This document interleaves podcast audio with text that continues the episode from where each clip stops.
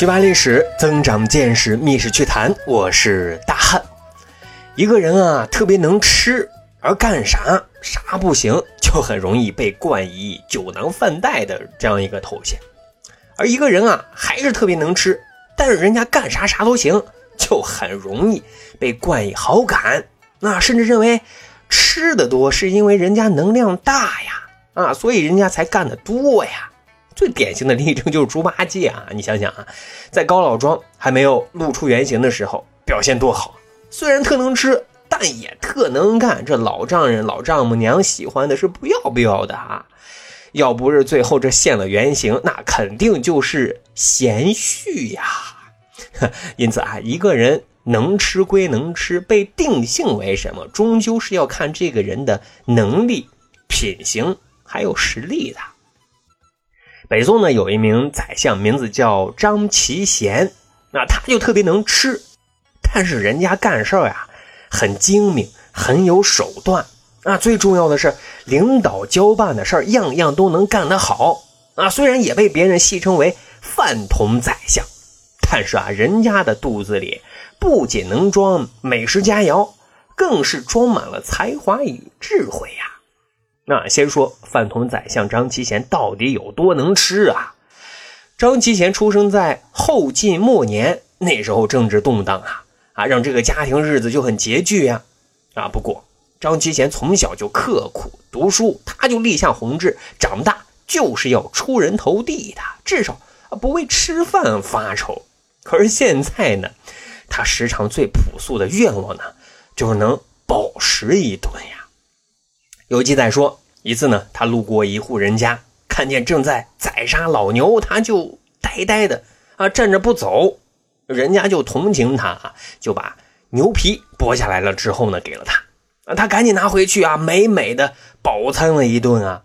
那还有一次，又是饥饿难耐，他跑到一家小酒馆觅食去了啊，这地方还挺会挑啊。突然呢，一群悍匪强盗闯进来要搞团建。其他宾客啊，看到这局面，吓得赶紧就开溜了。张其贤非常有意思啊，给悍匪强盗的大哥作了一个揖，然后就说啊，自己是一个穷书生啊，能不能让大哥啊赏口饭吃？哎，这带头的大哥一看，这书生啊挺与众不同的，就让坐下了。啊，接下来张其贤那是头也不抬，闷头就吃啊，一顿风卷残云。这场面啊，见多识广的带头大哥也头一回见，这穷小子一点没把自己当外人呀！啊，不过啊，带头大哥见张其贤那是气宇不凡，也挺有胆识，就调侃说张其贤以后那是宰相之才，于是呢，就还让人啊给张其贤带了一些银两。这张其贤也毫不客气啊，接了银两，谢过之后，转身就离开了。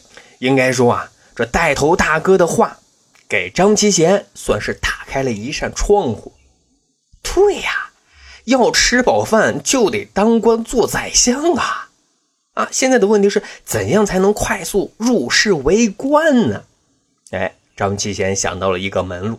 当时啊，正好宋太祖西巡，张其贤毛遂自荐，声称自己啊有治国实策。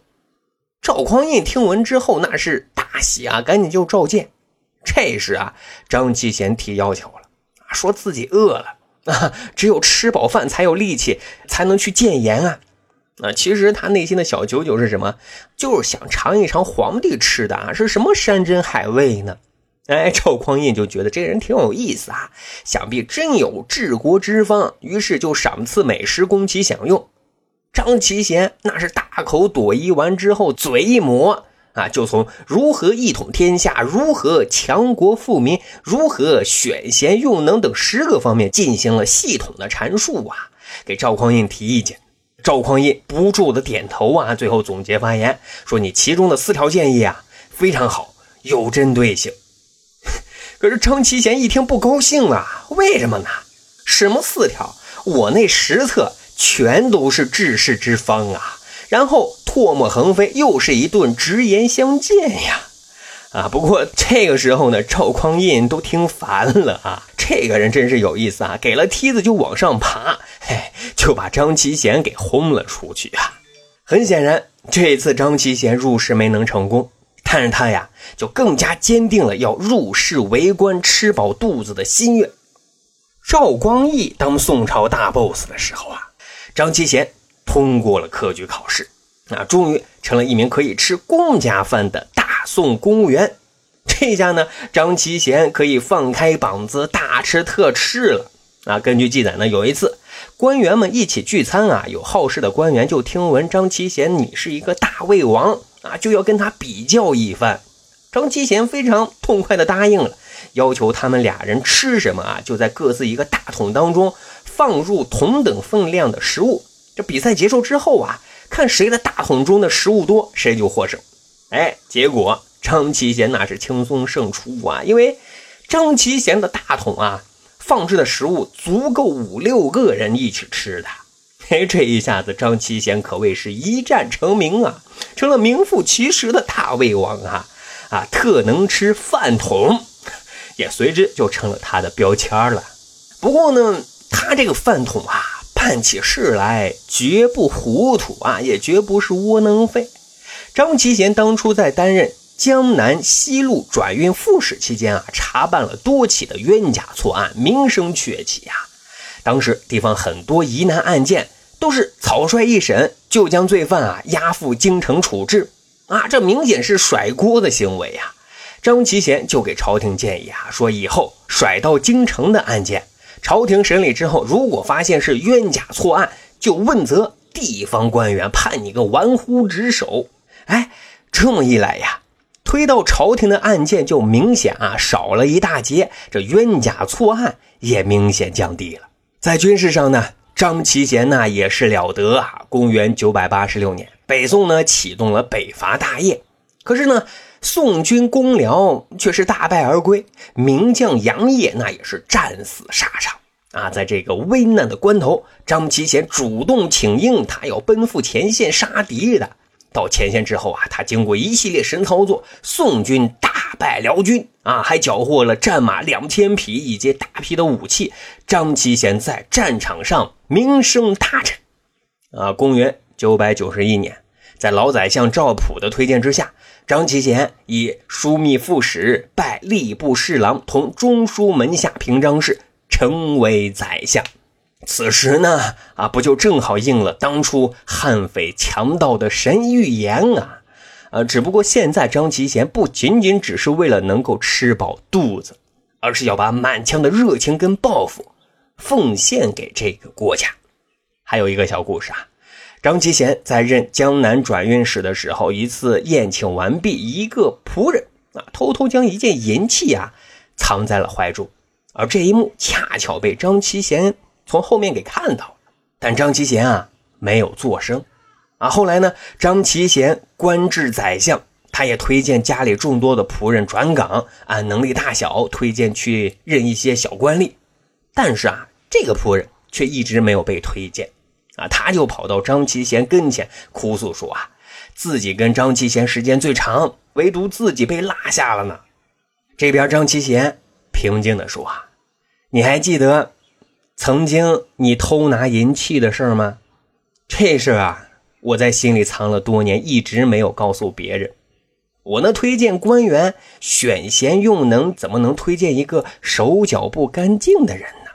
看你啊，跟我多年，那就赏你些钱财，以后啊要好好做人呐。这仆人听完，非常非常的震惊啊！原来自己做的这件事儿。老人家都知道，啊，自知理亏，拜别而去了。啊，张其贤就是这样啊，严格要求自己的身边人，而对他自己，他也曾经写了一首诗，叫自警诗。怎么说的呢？慎言浑不畏，忍事又何妨？国法须遵守，人非莫举扬。无私乃克己。直道更和光，此个如端地，天应降吉祥。哎，各位你看啊，他是始终把慎言慎行贯穿到自己的始终的。啊，公元一零一一年，张其贤呢请求告老还乡，回到洛阳。啊，大房子呢是唐朝名相裴度给留下的。啊，这里啊，亭台楼榭，小桥流水，鸟语花香，自然美好。啊，张其贤的日子呢，就是喝喝小酒，写写小诗。哈，他再也不用发愁吃不饱饭了。三年之后呢，这位饭桶宰相在喝了满满一碗人参汤之后，驾鹤西游去了。好，长见识，长谈资，这就是咱今天要讲的密室趣谈。如果您没有太多的读书时间啊，大汉推荐您能够加入大汉的洗米团。每周呢，大汉至少会分享五篇以上的私家读书笔记，让您啊可以掌握更多更有趣的历史冷知识。加入的方式呢也很简单，点击密室趣谈的主页面，在上方申请加入洗米团就 OK 了。感谢各位小伙伴的捧场，那本期节目呢就是这样，咱下期再会喽。